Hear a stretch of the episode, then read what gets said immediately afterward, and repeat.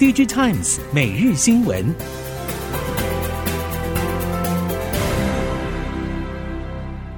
听众朋友您好，欢迎收听 DigiTimes 每日新闻，我是袁长杰，现在为您提供今天科技产业的新闻重点。首先带您看到，供应链传出，全球笔电龙头品牌惠普确定将会在泰国生产笔电，首批量产预计是明年上半年从广达泰国厂出货。下一步也将考虑在越南生产。原本规划在墨西哥协助惠普生产笔电的英业达，正紧急租用当地厂房巩固订单，各厂抢单一触即发。惠普确定在东南亚生产之后，美系 NB 品牌已经到齐。目前戴尔确定在越南生产，人保伟创是主要代工厂，苹果将会在越南生产，鸿海、广达都已经陆续就位。联想也在越南生产，但是台厂宏基、华硕还在观望，伺机而动。台积电日前表示，供应链库存调整将延至第四季，并且下修全年营收目标。半导体业者表示，供应链大多谨慎看待下半年的市况，不止手机、PC 等消费性电子需求未见复苏，车用与工业也未如预期持续成长。值得注意的是，近日更传出，苹果已经下修 iPhone 十五系列年度新机出货目标，估计下调幅度大约百分之八到十，也让接下来旺季亮点由 NVIDIA 所带动的 AI 热潮撑场。NVIDIA 二十三号财报将会牵动全球科技产业走势与市况氛围，如果业绩超标，将会为相关产业链注入复苏希望。IC 设计与上游晶圆代工业者的价格攻防战，多数 IC 设计业者表示，目前除了中系晶圆代工业者以及台系的力基电之外，包括台积电、联电、世界先进等供应商，还是要下单达到一定水准才能够争取到折扣。虽然在以量换价上给予的折扣有越来越优惠的趋势，但是以现在市场前景一片模糊的情况来看。IC 设计业者多半不愿意为了争取到更多折扣，扩大投片，增加库存水位的压力。相关业者表示，以现在市况前景来看，这一种夹心饼干的状况恐怕还得再持续一段时间。受到终端市场需求疲软、通膨、美国升息等影响，IC 通路商今年上半年营收表现与去年同期相比，多数业者呈现下滑。大联大第二季营收为新台币一千五百六十七亿元，季增百分之八点二。如大联大内部预期，营运表现略为提升。文业第二季营收约为新台币一千一百七十五亿元，季减百分之二。在消费性电子市场一片低迷下，大联大、文业等大厂认为，车用、资料中心等市场应用会成为新的成长动能，预期有望进一步改善获利情况。至于库存调整的时间，预估还需要在两到三个季度不等。近期，中国房地产业者陆续传出了债务风暴，而房市危机也蔓延到电子代工业。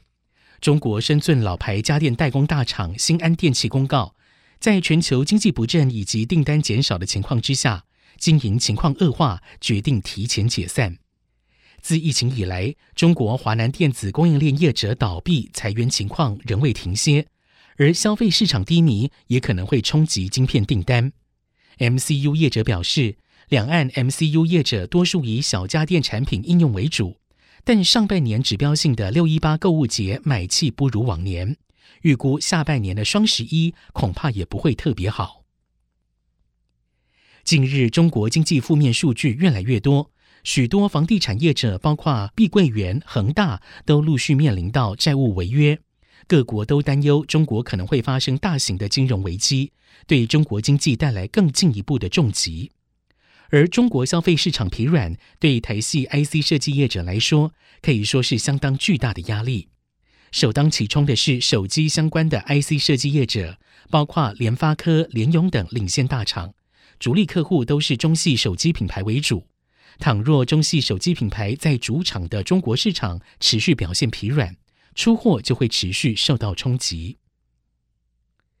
与手机晶片相关的 IC 封测测试界面大厂日前纷纷提出了今年手机应用展望不佳的说法，举凡日月光投控、中华精测、晶圆电子等手机封测要角，再度证实全球手机销售只能力守十一亿到十二亿支关卡的保守数值。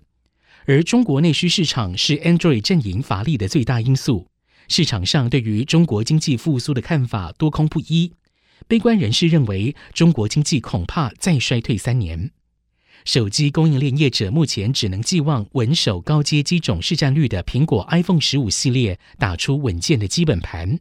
但是成长动能还是不容乐观。中国景气复苏不如预期，不少业者对今年下半年市况无法乐观，并且谨慎看待中国业绩成长。包括台达电、研华等多家业者表示，今年上半年的复苏不明显，最多维持先前水准。即便如此，中国的中长期发展仍值得期待。ICT 业者表示，中国基础建设的智慧化将会成为下一波成长动能，为产业电脑 IPC 业者带来商机。至于中国何时可以有比较明显的回温，业者认为，如果要回到基本水位，可能要等到明年才会有比较清楚的迹象。韩国媒体报道，乐金显示器社长、南韩面板产业协会会长丁豪荣预测，以 IT 装置为中心的 OLED 面板将会出现高速成长。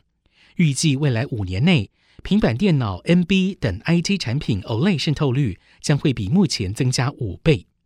另外一方面，乐金显示器连续五季亏损，丁豪荣重申，尽管经济低迷导致市场需求不振，加上了库存过多等内外不利因素仍在。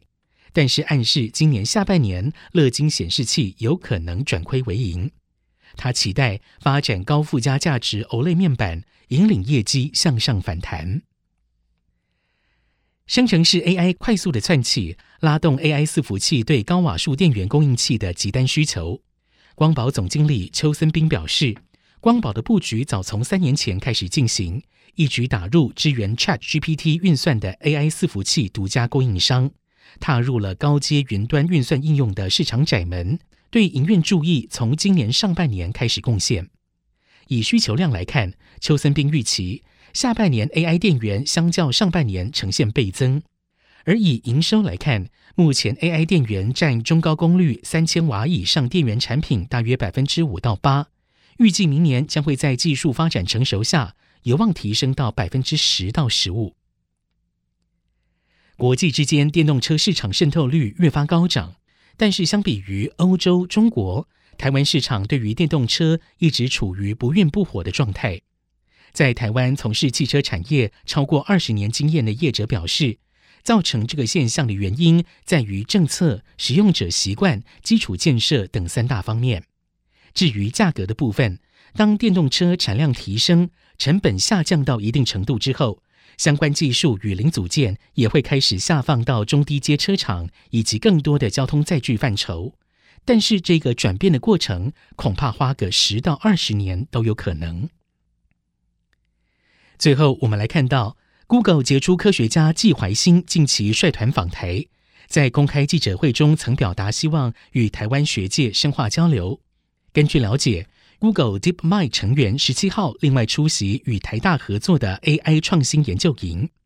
台大表示，在国科会支持之下，校级人工智慧研究中心于二零一八年成立，与 Google 合作的 AI 创新研究营也在同一年展开。过去三年曾经因为疫情改为视讯举办，而这一次是疫情之后首次回归实体，也是 Google 讲者来台技术层级最高者。总共邀请到 Google 大语言模型研发团队的六位专家与学研团队交流。以上，DG Times 每日新闻由 DG Times 电子时报提供，原长节编辑播报。谢谢收听。